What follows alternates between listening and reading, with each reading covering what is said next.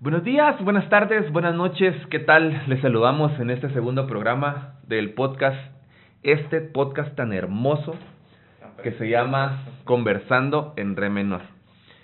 Y aquí estamos, en un nuevo día, una nueva semana más. Tenemos aquí un invitado que no es invitado, es, tiene que ser parte de nosotros ya en los siguientes, esperamos que siga viniendo. Preséntese, señor, ¿quién es usted? ¿Qué tal? Buenos días a todos.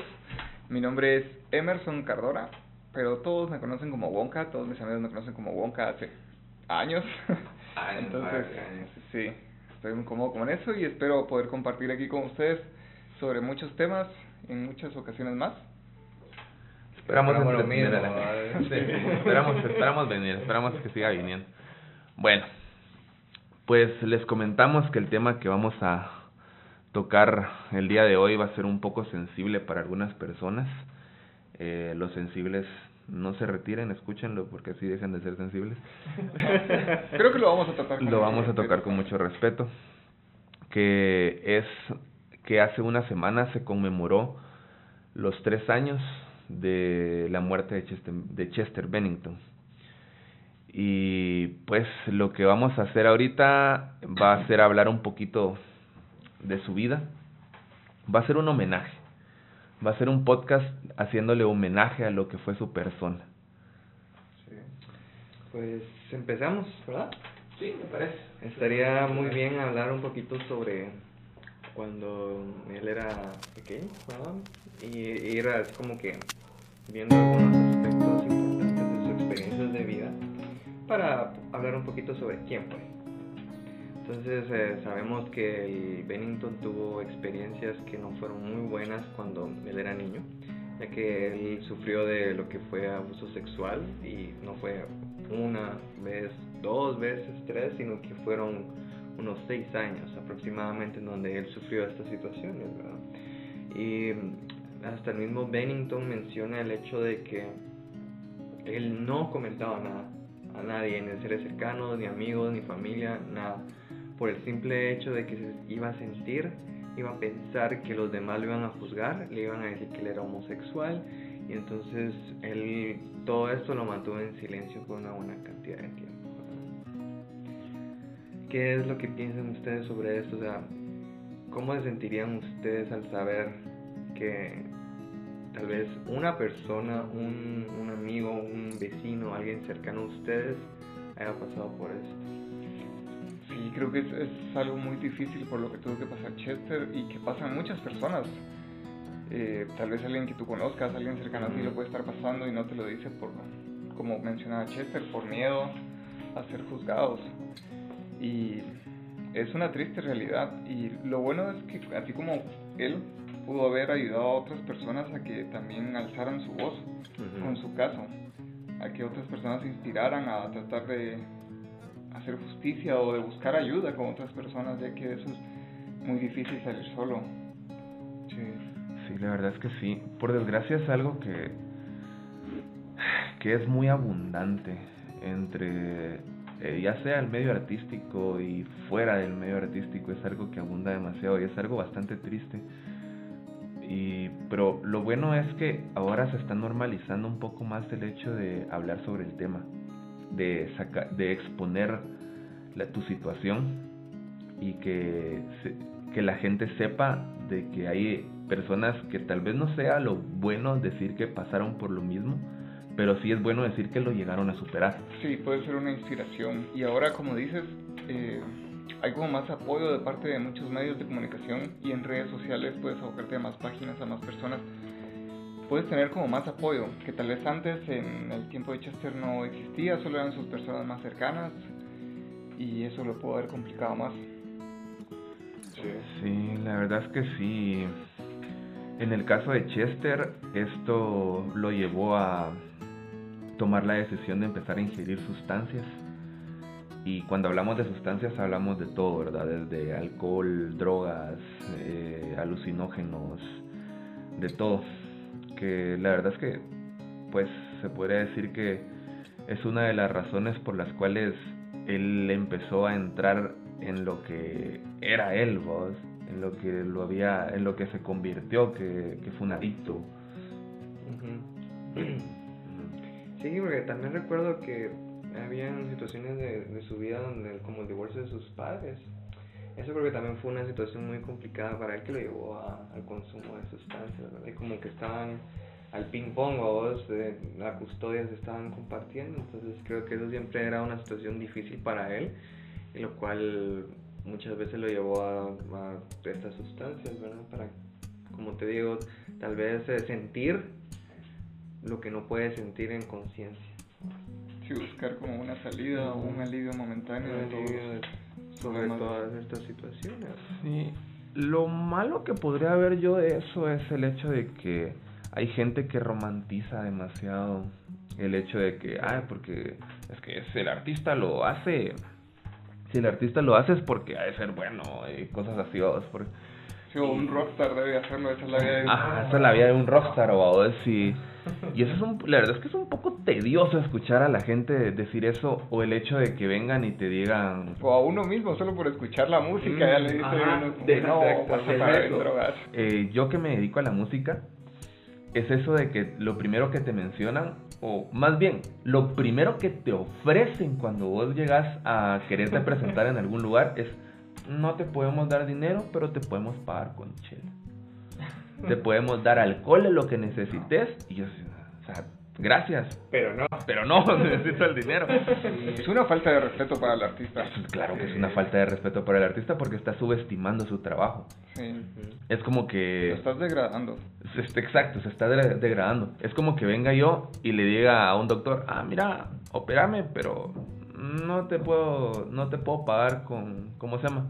Pero te puedo llevar un, ajá, no te puedo pagar en efectivo, pero no sé, te puedo, te puedo llevar un prostíbulo o alguna cosa así. No, no digo que los doctores vayan a prostíbulos, pero es un ejemplo.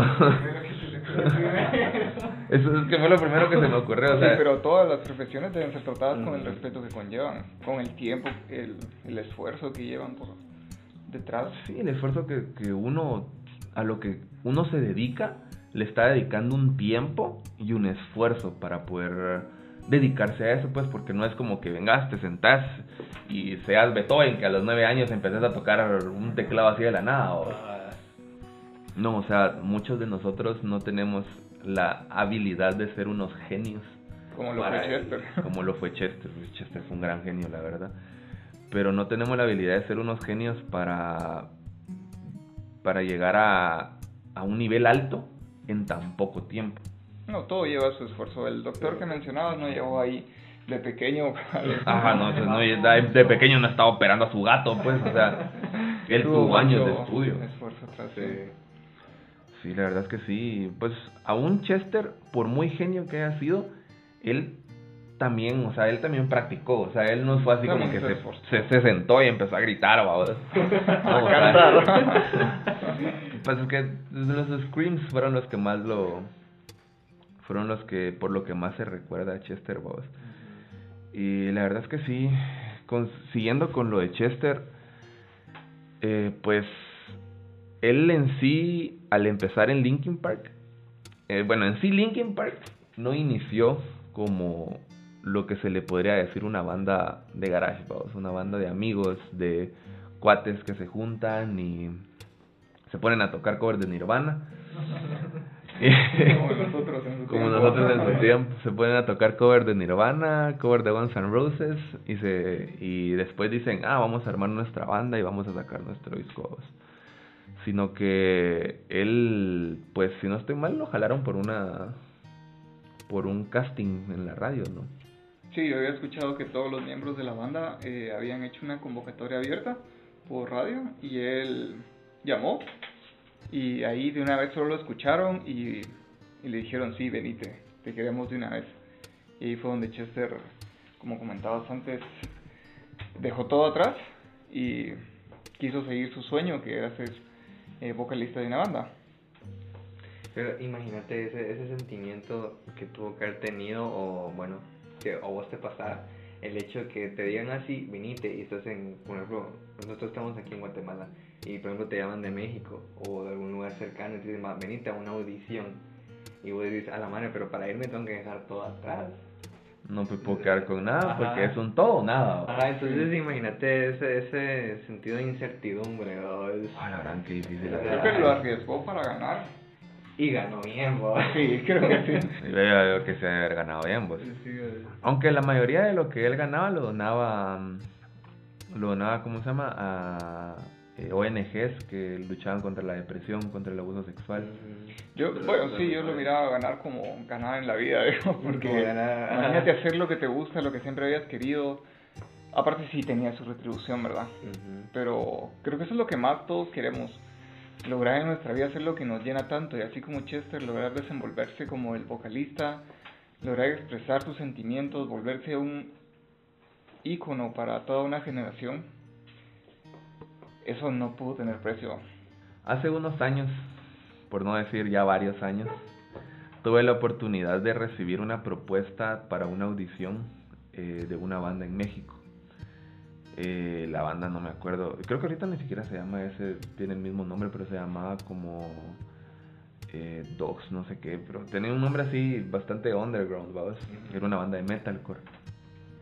Y me, yo había audicionado por medio de, de Skype, man. Por medio de Skype había audicionado para hacer la clean voice de la banda. Y me jalaron y me dijeron que me querían escuchar en directo. Y yo... ¿Te citaron en México? Me citaron en México, me citaron en... Eh, me citaron en Jalapa, en Jalapa, México. Que, ¿Jalapa dónde está? No, está, está en Jalapa. Que de ahí eran los miembros, De ahí eran los miembros, me citaron ahí. Y yo en ese entonces estaba trabajando y dije yo, ¿qué hago? ¿Ahorro este par de meses y voy a la audición? ¿O me quedo trabajando? Porque la verdad es que sí necesitaba el dinero, Pero, y obviamente al ir allá también te arriesgas al hecho de que, ah, cumplís tu sueño, estás en una banda, pero también necesitas remuneración porque al final, si, si dependen de vos, o si en sí vos dependés de vos mismo, tenés que, tenés que remunerarte, o sea, tenés que comer. Sí, tienes que aportar a la... Por desgracia no se me dio la oportunidad, no se me dio la oportunidad porque el trabajo sí era, el trabajo que yo tenía era un poco pesado y no pude ir y todos se lamentaban y que la y bla bla bla bla bla bla. Pero yo me imagino si en dado caso hubiera podido ir, ¿cómo hubiera sido? ¿Cómo hubiera sido? qué me hubiera pasado. La verdad es que sí, bastante interesante eso, tocar esos temas, vos, porque los invito a los que escuchen esto de que si, de que se arriesguen un poquito, vos. Se arriesguen un poquito más, aunque sea, tal vez no, en mi caso tal vez hubiera podido yo pedir eh, un descanso, pedir unas vacaciones de una semana para ir a hacer la prueba.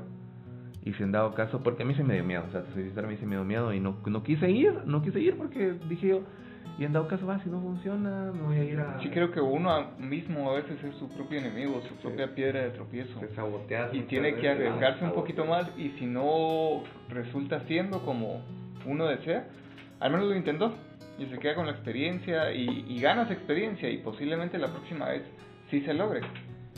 Y aparte, me ir a un rato a otro país. a otro país, salir, salir del país. Y puedes conocer, nunca está de más. Ajá.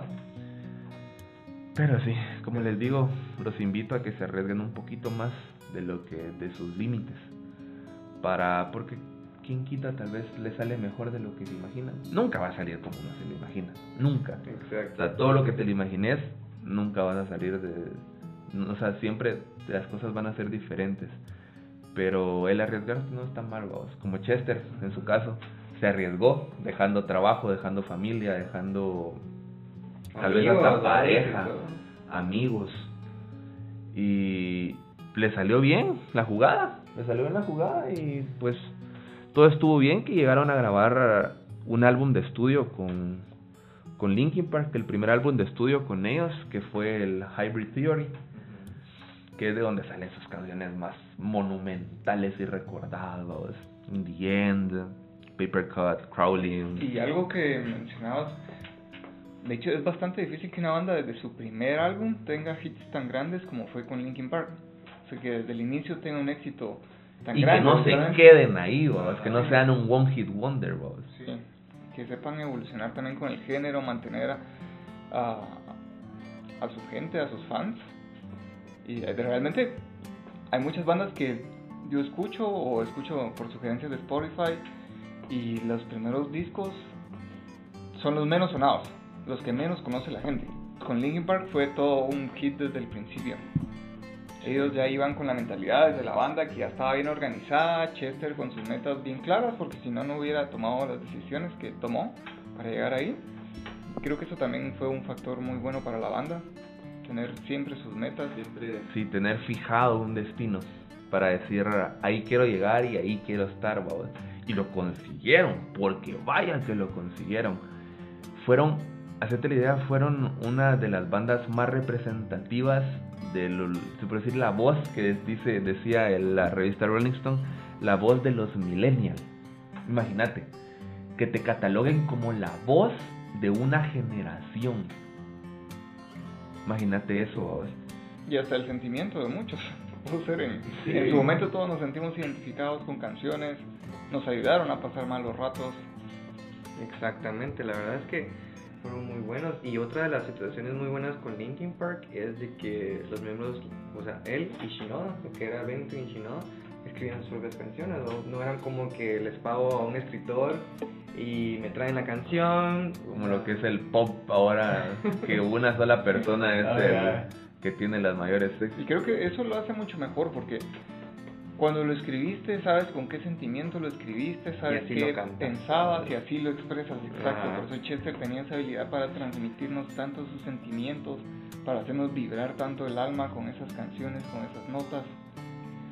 Y él, o sea, era tan engasado, se podría decir. El Chester era tan bueno para escribir que tuvo un proyecto secundario que fue el cofundador de una banda que se llama Dead by Sunrise y él tiraba, o sea, escribía tanto y escribía tanto que habían canciones que él catalogaba que no tenían la estética de Linkin Park, que eran muy oscuras para la estética que tenía de Linkin. Imagínate qué tan oscuras eran las canciones para decir que eran muy oscuras para la estética de Linkin Park, que eran las canciones que utilizaba con Dead by Sunrise, que llegaron a grabar un EP, ¿verdad?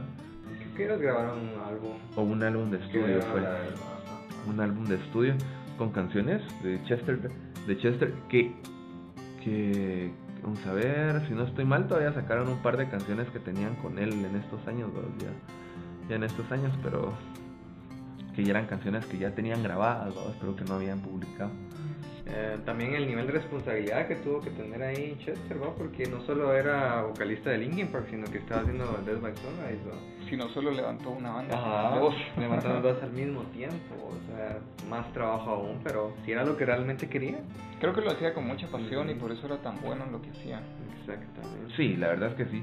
Tenía tanta pasión que imagínate que desde que él era niño, él quería ser vocalista de Stone Temple Pilots quiso ser vocalista desde que era niño de Stone Temple Pilots y lo logró. O sea, tanta pasión tenía con, con ser vocalista de Stone Temple Pilots que lo logró. En el 2015, ¿verdad? Sí, sí 2015. 2015. Empezó con ellos a hacer pruebas, se podría decir, en el 2013, porque tuvieron una gira donde, donde Chester fue como el vocalista, vamos. que seguramente muchas personas de su medio se fijaron en su voz ya cuando él se dio un poquito más a conocer. La voz que tenía Chester era una voz muy anormal, sí. anormal. O sea, tenía unos clean, una clean voice tan aguda, o sea, dejarlo aguda que podía llegar a ser. Y los yowls que hacía él, los screams, eh, tenían una pasión y un o sea, te destrozaban el alma, te desgarraban el Te hacían vibrar la piel. Te hacían vibrar la piel. Pero sí, como te comentaba, con el Stone Temple Pilots, él llegó. De plano llegó y dijo, mira mucha, yo quiero ser vocalista. Creo que se ganó ese hablar así. Y los de Stone Temple Pilots dijeron, ¿quién sos vos? Y él dijo, Tiró toda su lista de canciones, Yo soy este men. Yo soy este men. Ah, vos sos el de Crawling in My Skin. ok. Te ganaste. Este chato, nuestro vocalista, ya no quiere seguir con nosotros, así que puede ser vocalista nuestro. Que, y llegaron a grabar un disco, un EP. grabaron un EP. Grabaron un EP con Chester. Y cuando grabaron el EP, toda la gente estaba en duda. Toda la gente estaba en duda en decir, Chester qué va a hacer. ¿Estar con la banda de sus sueños desde niño o continuar con, con su sueño que fue Linkin Park? Ajá. Que al final, pues para la gracia de nosotros, continuó con Linkin Park. Continuó con Linkin Park. Creo que ambas bandas lo hubieran hecho muy bien, eh, independientemente de cómo él hubiera seguido. Porque Linkin Park sí es una banda que no se detiene. Eh, comentábamos antes del podcast que están por sacar un álbum también, están planeando sacar un, álbum, luego de Chester. Sí, creo que ambas bandas son, son una ¿Cómo creen ustedes que hubiera sido Linkin Park en dado caso Chester hubiera sido con Stone Temple Pilots? ¿Hubieran cambiado de género? ¿Hubieran sido con el mismo género? Yo creo que tal vez se hubieran enfocado, se hubieran, enfocado un poquito en, tal vez algunas canciones de Shinoda, porque él, bueno, hasta la fecha ya tiene que tres discos creo que tenía.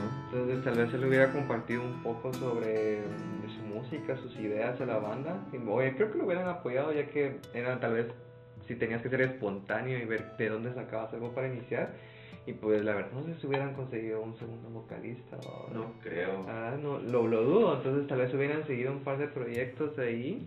Y tal vez, posiblemente, darle un, una finalización como se conoce Linkin Park. Y se hubieran cambiado tal vez el nombre o hubieran hecho algunos proyectos secundarios. ¿verdad? eh, tal vez hubieran cambiado un poco. Yo siento que hubieran cambiado un poco drástico porque Shinoa en sí es, lo, que, lo que se dedica es a rapear. más que todo. El rapea. Y imagínate un Linkin Park sin voz clean. Creo que hubiera sido un experimento interesante. O sea, un, género muy interesante también. Como te comentaba antes, no creo que la banda se hubiera detenido solo al cambiar de vocalista. Creo que hubieran seguido buscando más proyectos. Entonces hubiera sido un cambio interesante ver a dónde lo hubiera llevado. ¿Sabes cómo que me sonaría? Como escuchar un Falling in Reverse, pero con la estética de Linkin Park, con lo oscuro de Linkin Park. Pero un Fallen de Reverse de ahorita. O sea, las canciones de ahorita de... Ya está, como. Fallen de Reverse de ahorita. ¿En qué época? Como... Ajá, como las canciones de ahorita, como la de Drugs. La de Drugs de, que sacaron ahorita. And everybody's on drugs. No, no, no, bueno. Pero tal vez deberías de escucharlo y tal vez te das una idea de cómo podría haber sido Linkin Park sin Chester.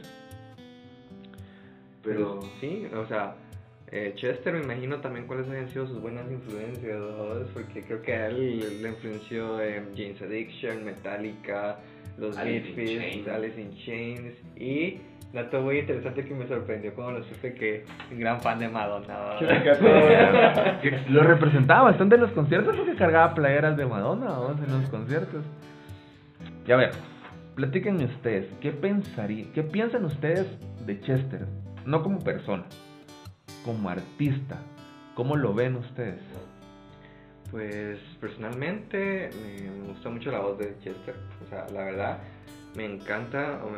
O, sea, porque todavía escucho sus canciones. O sea, no han pasado años y o vez sean las mismas canciones, pero tienen siempre ese sentimiento de su voz que te dan escalofríos. Entonces, por ejemplo, para mí su voz es, es tan única, tan especial que puede llegar a lo más sentimental, a lo, lo más eh, clean que puede ser y al mismo tiempo puede cambiarlo en cuestión de segundos a una voz así tan, tan fuerte o voz tan, ¿qué te puedo decir? Agresiva, que, que, que expresa todos los sentimientos que puede tener. Entonces creo que poder hacer esos cambios de clean a, un gutural muy fuerte, no es algo que cualquiera persona puede llegar a masterizar también como él lo hace, ¿verdad? Y más en sus conciertos, porque imagínate eh, estando en gira, haciendo conciertos un día en un lugar, casi que seguidos, al día siguiente en otro, y tiene unos, cansos, unos poquitos descansos, ¿cómo hace para, con su voz? ¿Cómo hace, cómo hizo para que todo esto se mantuviera sano y pudiera seguir con la misma calidad? Entonces, todo eso como artista me, se me hace tan disciplinado, tan genial y pues algo que dejó muy marcado. ¿Vos? Sí, Chester definitivamente era un, era un, talento, le gustaba lo que hacía, se notaba, lo transmitía. Como decía Cristian, yo lo sigo, lo sigo escuchando a veces por las noches, solo te ponen los audífonos. y todavía te hace, te pone la piel de gallina todavía con sus canciones. Era eh, un gran talento, sabía dominar lo que hacía, como lo mencionaba Cristian, eh, manejaba muy bien esa técnica, ya que como sabemos, no es una técnica fácil, no es solo gritar como algunas personas creen. Bueno, creerían nuestros padres, solo estás escuchando gritos. Eh, no es así, es una técnica muy difícil de dominar. Chester lo hacía muy bien. Otras personas se han lastimado ellos mismos por, por la técnica que no la realizan correctamente. Y como decías, él daba muchos conciertos muy seguido, era muy profesional en lo que hacía, se le notaba la pasión. Creo que él era, un ejemplo, tanto en el medio artístico eh, como personal. Ese, era un talento. Sí. Y la verdad es que fue una muy gran pérdida. Fue una muy gran pérdida para el, el ámbito rock, el ámbito, pues, nu metal, como lo llegaron a categorizar. Porque lo llegaron a categorizar como nu metal. O sea, cambiaron de pasar a ser un rock simple a categorizarlos en lo que era el apogeo que en lo que estaba en ese entonces estaba Slipknot, eh, estaba, creo que hasta Disturbed estaba metido en esa época como nu metal y lo llegaron a categorizar como nu metal. Y la verdad es que el haber hecho, el haber tomado la decisión que tomó sí fue algo bastante fuerte. Porque él... Creo que no fue una noticia que pasó desapercibida tanto para personas que seguían escuchando como para las que no. O sea, en noticiero, o sea, cosas así como tal vez te digo cuando hablan de farándula o cosas así, que te hayan salido las noticias así, que el día de hoy, 20 de julio de 2017, falleció la voz de... de sí, creo que era, era demasiado conocido y aunque no lo conocieras por nombre, por banda, escuchabas una canción y muchas personas no me van a dejar mentir que solo cuando escuchan una canción la reconocen. Sí, aunque sea gente que no gente que no escuche el género. Les pones in the end, in the end y empieza el one thing. It don't know why. Y todos así, ah, esta canción la escuchaba cuando era ni cuando era joven. En mi fase. En, mi etapa. mi fase. En mi etapa emo. No es una fase. no es una fase, es un estilo de vida, mamá. Pero sí, la verdad es que sí. No era algo que, que fue, haya sido sorpresivo porque ya venía dando indicios. Lamentablemente, sí, muchas veces, como ocurre en estos casos, a veces las señales están claramente, pero nadie lo ve. Sí, no, y no se sabe interpretar correctamente. Algunos solo podían pensar que era porque era su estilo de, de las canciones, de transmitir esos sentimientos, pero era algo que Chester realmente estaba viviendo. Él no solo cantaba eh, por cantar frases repetitivas, frases que rimaran, algo que sonara bien. A él le gustaba, sí, expresar sus sentimientos, cómo se sentía, por eso lo transmitía también. Sí, de hecho es bastante cierto. Hace, hace unos días también estaba viendo de las últimas entrevistas con Chester, antes de la decisión de, que tomó. Y estaba hablando con, ¿cómo se llama? El, el locutor, ¿verdad?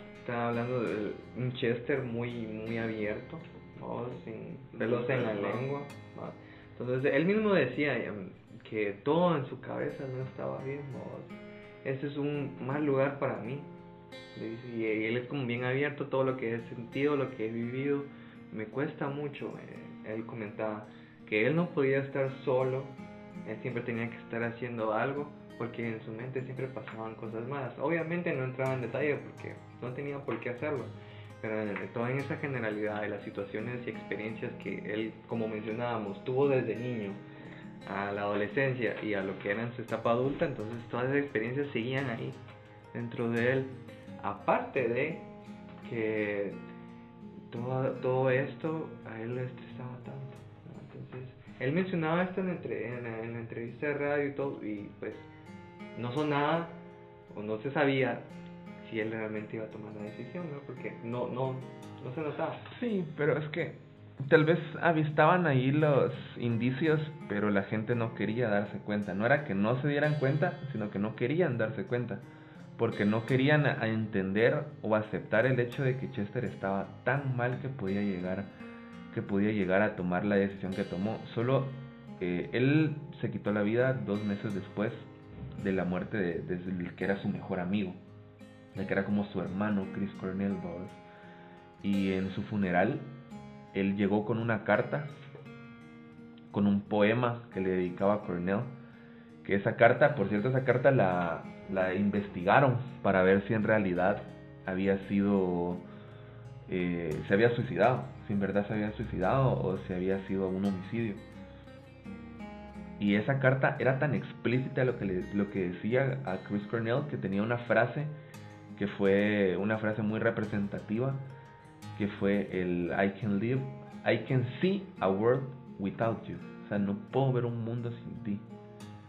Y la verdad es que sí, qué pesado. O sea, tal vez la, al momento de que murió Cornell em, haya sido una de las razones sumándole a eso el hecho de que su último álbum no fue lo que se le puede llamar un éxito. Sí. Y creo que haber perdido a su mejor amigo, a un apoyo que él en la situación que tenía en su estado, en su enfermedad, eh, fue demasiado duro y devastador para él y perderlo de esa forma. Fueron solo dos meses, creo que son tres meses de luto en el que uno pasa cuando uno pierde a un ser querido, ¿cierto? Sí, es una etapa de duelo que se caracteriza por, dependiendo de las experiencias de las personas y su, su capacidad de afrontamiento, pero sí, el duelo sí, puede durar bastante tiempo, ¿verdad? Sí, él quizá ni siquiera había logrado pasar ese duelo. Y él se esforzó en todo ese tiempo, él intentaba ser un buen padre, bueno, seguramente lo fue, pero lo que me refiero es que pudo haber fingido muchas veces sonrisas junto, en muchas reuniones con muchas personas y se, no, se puso sincero en algunas entrevistas, pero no sabemos en qué otras o con qué otras personas solo fingía. Sí, de hecho, esa que me lo dijiste fue muy interesante porque yo me recuerdo que justo unos días después de lo sucedido en el 2017, de la foto salió un video sobre la esposa de Bennington, mostrando un video de un día un día antes de que él sí, la miraba muy lúcido, muy feliz con su familia. Como que realmente le estaba pasando buenísimo. Entonces, sí, es como dice que estaba fingiendo o no, no lo sabemos. O realmente estaba disfrutando. O él, sabía, él, tal vez, o tal vez él sabía de que ese iba a ser su último momento con la familia, entonces quiso, quiso estar lo mejor posible con ella que sabía que iba a tomar una decisión después, o todo fue repentino, nunca lo sabremos. Entonces, pues tenemos muchas situaciones que lo llevaron a él a, tal vez tomar la decisión, porque el, el mismo día que él, decidió quitarse la vida fue el, e, ese iba a ser el, la fecha en donde Cornell cumplía años. La fecha en la que Cornell cumplía años, sí, la verdad es que qué, qué fuerte.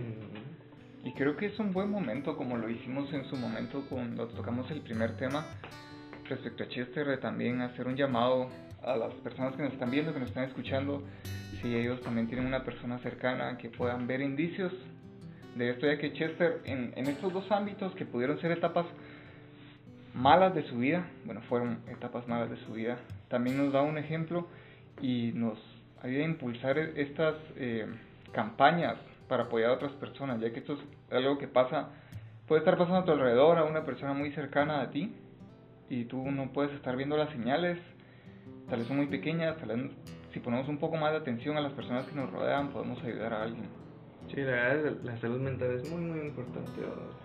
Baje, decímelo a mí. Pero sí, la verdad es que sí. No, y es un tema médico, no es solo lo que le pasó a él. Seguramente estaba medicado. Probablemente, creo que es lo más lo más seguro es que utilizaba medicamentos. Sí. es que realmente recibe algún tipo de ayuda psicológica, pues. Sí, me imagino que sí, si él en dado caso, si él era tan abierto a, a hablar sobre eso, me imagino que debe haber buscado ayuda psiquiátrica. Sí, esperemos que haya intentado hacer todo lo que, lo que pudo, ¿verdad? En su humano esfuerzo, ya que todos somos humanos, es una gran persona, es un gran artista, pero no deja de tener el trasfondo de, ser un humano, como cualquiera de nosotros, como los que nos están escuchando, tiene también sus debilidades y sus fortalezas. Sí, la verdad es que sí, lastimosamente, porque es que le pasaron demasiadas cosas. El hecho de la muerte de Cornell, el hecho de que su último álbum haya sido una... Bueno, es muy bueno el álbum, pero la gente lo tomó muy mal, lo tomó muy mal que había gente que hasta llegaba a pagar entradas en los conciertos para llegar a tirarle botellas o tirarle comida. Y pues ese y la gente no entendía, no lograba entender que en, ese álbum él expresaba todo lo que sentía. Porque todas sus canciones hablan de temas muy fuertes. O sea, solo en la canción de Heavy que tiene con Kiara, el inicio de la canción dice, yo no puedo dar un paso más ahora. Estoy atado en pensamientos innecesarios. Es, es como que nada estuviera pasando Em, quiero, me siento encerrado y no puedo, y no puedo caminar por el pánico, Y que mi mente se va, mi, mi, mente está loca, no puedo pensar en mí, que está muy pesado, se siente muy pesado y que, ¿por qué todo para él es tan pesado? Es la canción de Heavy. Ese es el inicio de la canción, vamos. El inicio, o sea, los primeros 30 segundos, los primeros, el primer minuto de la canción te va diciendo exactamente todo lo que él siente la canción de Talking to Myself, que habla literalmente de que él está buscando unas soluciones para no tomar una mala decisión. La canción de One More Light, que él dice que él está eh, que quiere ver una última luz de salvación. Y la gente lo tomó mal. Dijeron, no, es que Linkin Park, que no sé qué, que dejaron de ser Linkin Park, que se vendieron al pop. Ay, por Dios que molesta. Sí es bastante tedioso escuchar comentarios de gente que es fanática no de la banda, sino del género. Sí, es cierto. No tomaron bien el cambio y ese álbum era muy personal de Chester.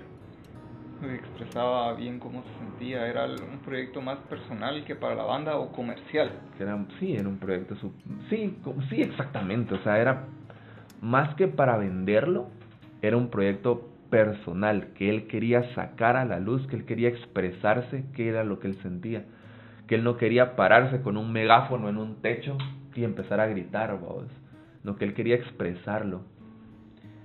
Sí, la verdad es que fue muy fuerte eh, que la gente realmente lo repudiara. Me gustaron esas canciones que mencioné, la verdad, me sonaron bastante bien.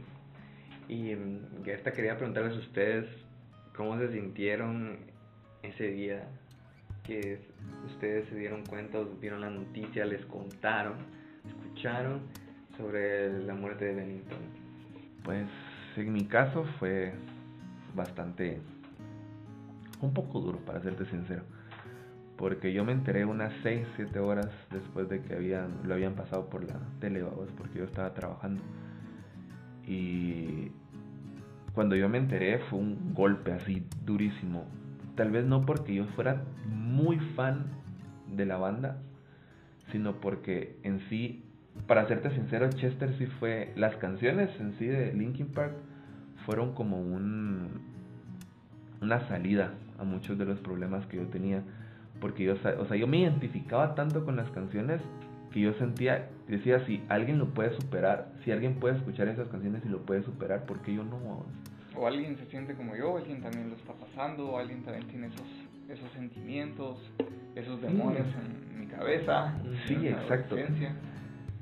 Y fue bastante duro porque cuando yo me enteré, yo lo primero, empezar, en vi, en ese entonces usaba mucho Twitter, bros, así que empecé a ver que estaban en, en tendencias, estaban en tendencias Linkin Park, estaba en tendencias Bennington, estaba en tendencias Shinoa pero nadie decía nada, ¿qué estaba pasando? Lo primero que lo primero que se imaginó fue o que Chester se salía de la banda o que se separaban, es que hubiera sido lo mejor que hubiera podido pasar, pero no. Me pongo a leer y me puse a leer. No me puse a llorar, pero sí sentí un nudo en la garganta. Sí sentí un nudo en la garganta de decir. Es algo que se palabras. Sí, es que. Ha sido un icono para ti desde la adolescencia es difícil de conllevar. sí, la verdad. Dices, a ti te deja sin palabras un momento, te deja pensando sobre la situación. Sí, y fue así como que, bueno, ¿y ahora qué? Si una persona que tenía yo como, tal vez no como ejemplo de, de persona así, sino que más como modelo a seguir de que podía, de que él estaba conllevando muchas situaciones que eran duras, difíciles. Como, y ahora que ya no pudo, ya no aguantó, ahora que va. Pero sí, sí fue bastante difícil, pero lo supe llevar. Sí, pues entiendo tu perspectiva de lo que me estabas contando y creo que muchos nos sentimos así. Ahora, contame, compañero Emerson, ¿cómo fue? Sí, creo que igual que Vega, yo me enteré por las redes sociales, algunas personas comentando, otras, bueno, los memes nos hicieron esperar a toda índole.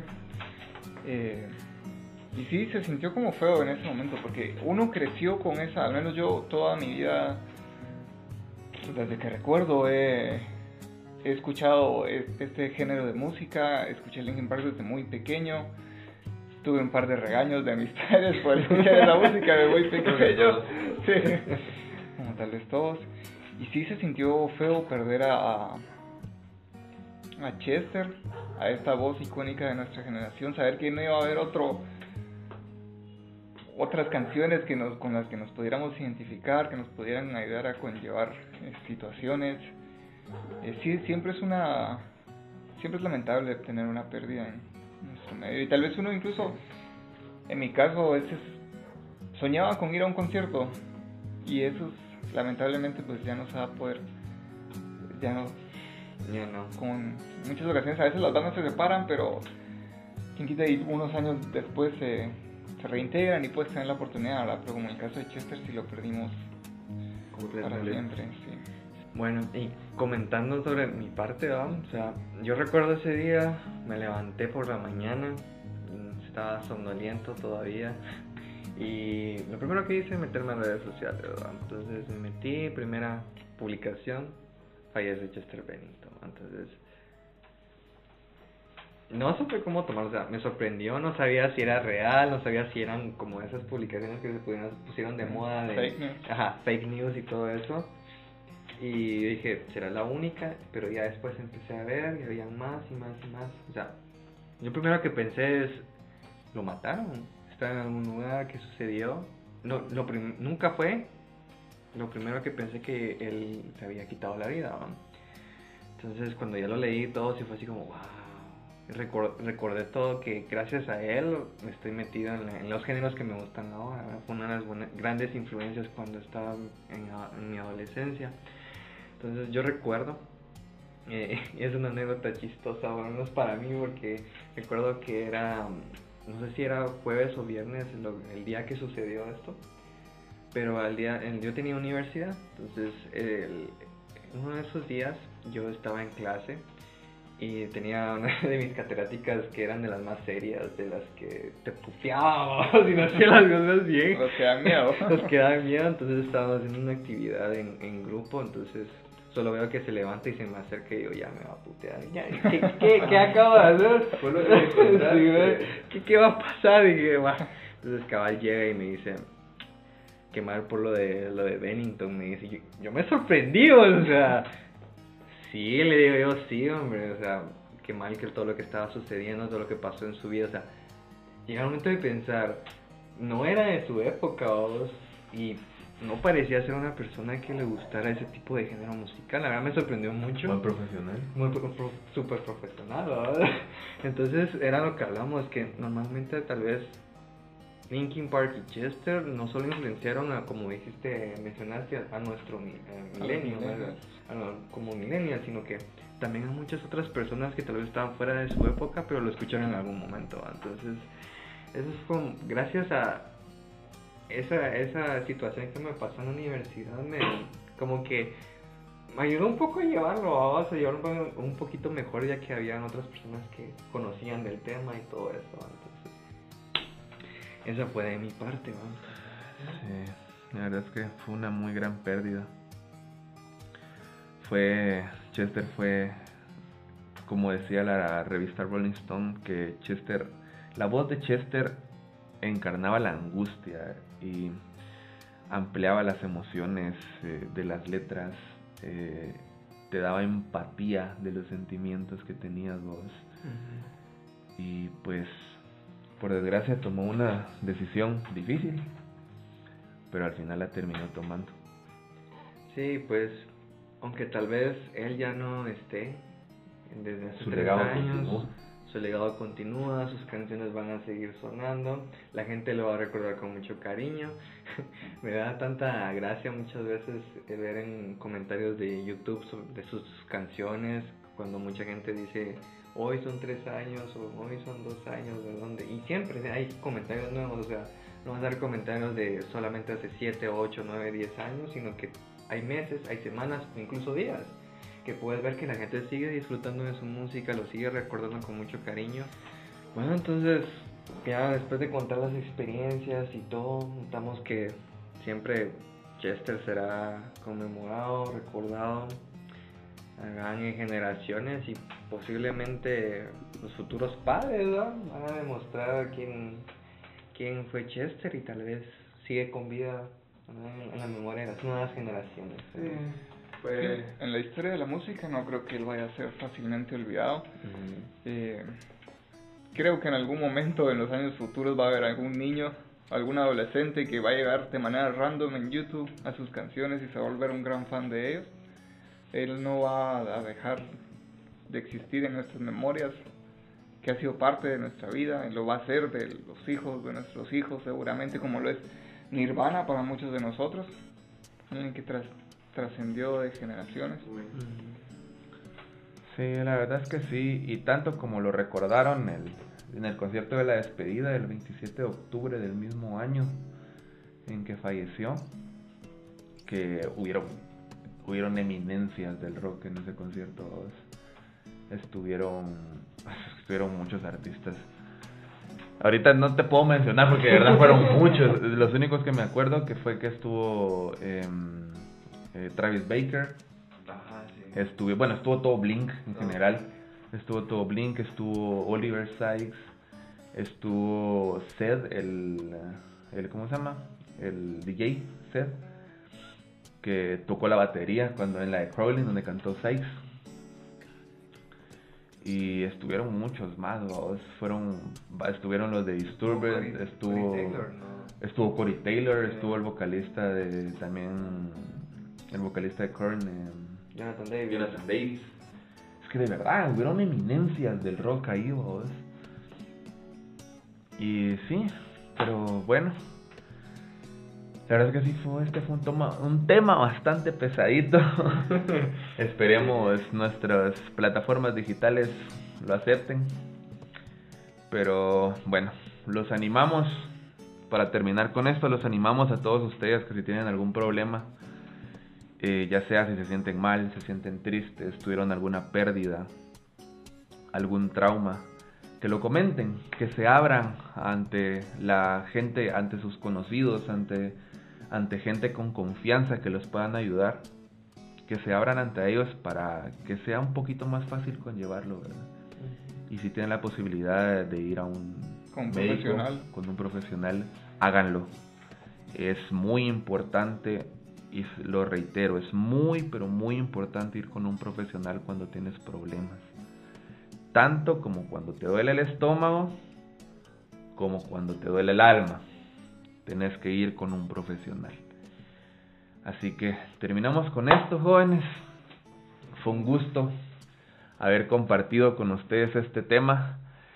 Eh, esperamos que los siguientes no sean tan oscuros. porque sí. Pero fue un gustazo. Un gustazo haber compartido con ustedes. Platicado, conmemorar a este gran artista también. Haber recordar conmemorado a este gran artista. Y los invitamos a ustedes que nos sigan en nuestras redes sociales que vamos a, vamos a activar por ahora. que son eh, en Facebook conversando en D menor. En Instagram igual. Y nos pueden seguir directamente en Anchor. Si nos están escuchando desde cualquier plataforma que no sea Anchor.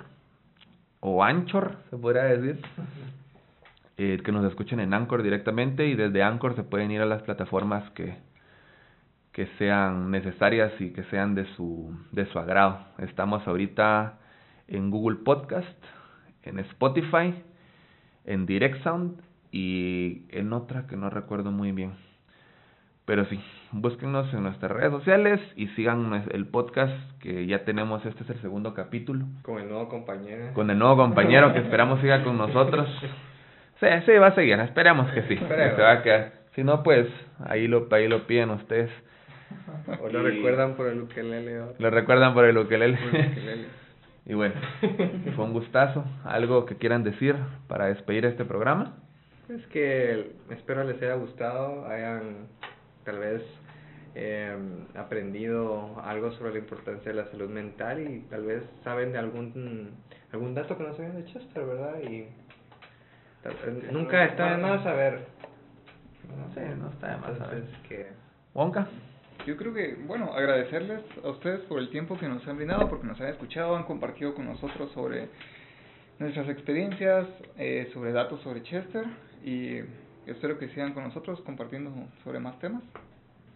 Ok, todos miren a la cámara principal y adiós. Bye. Corte.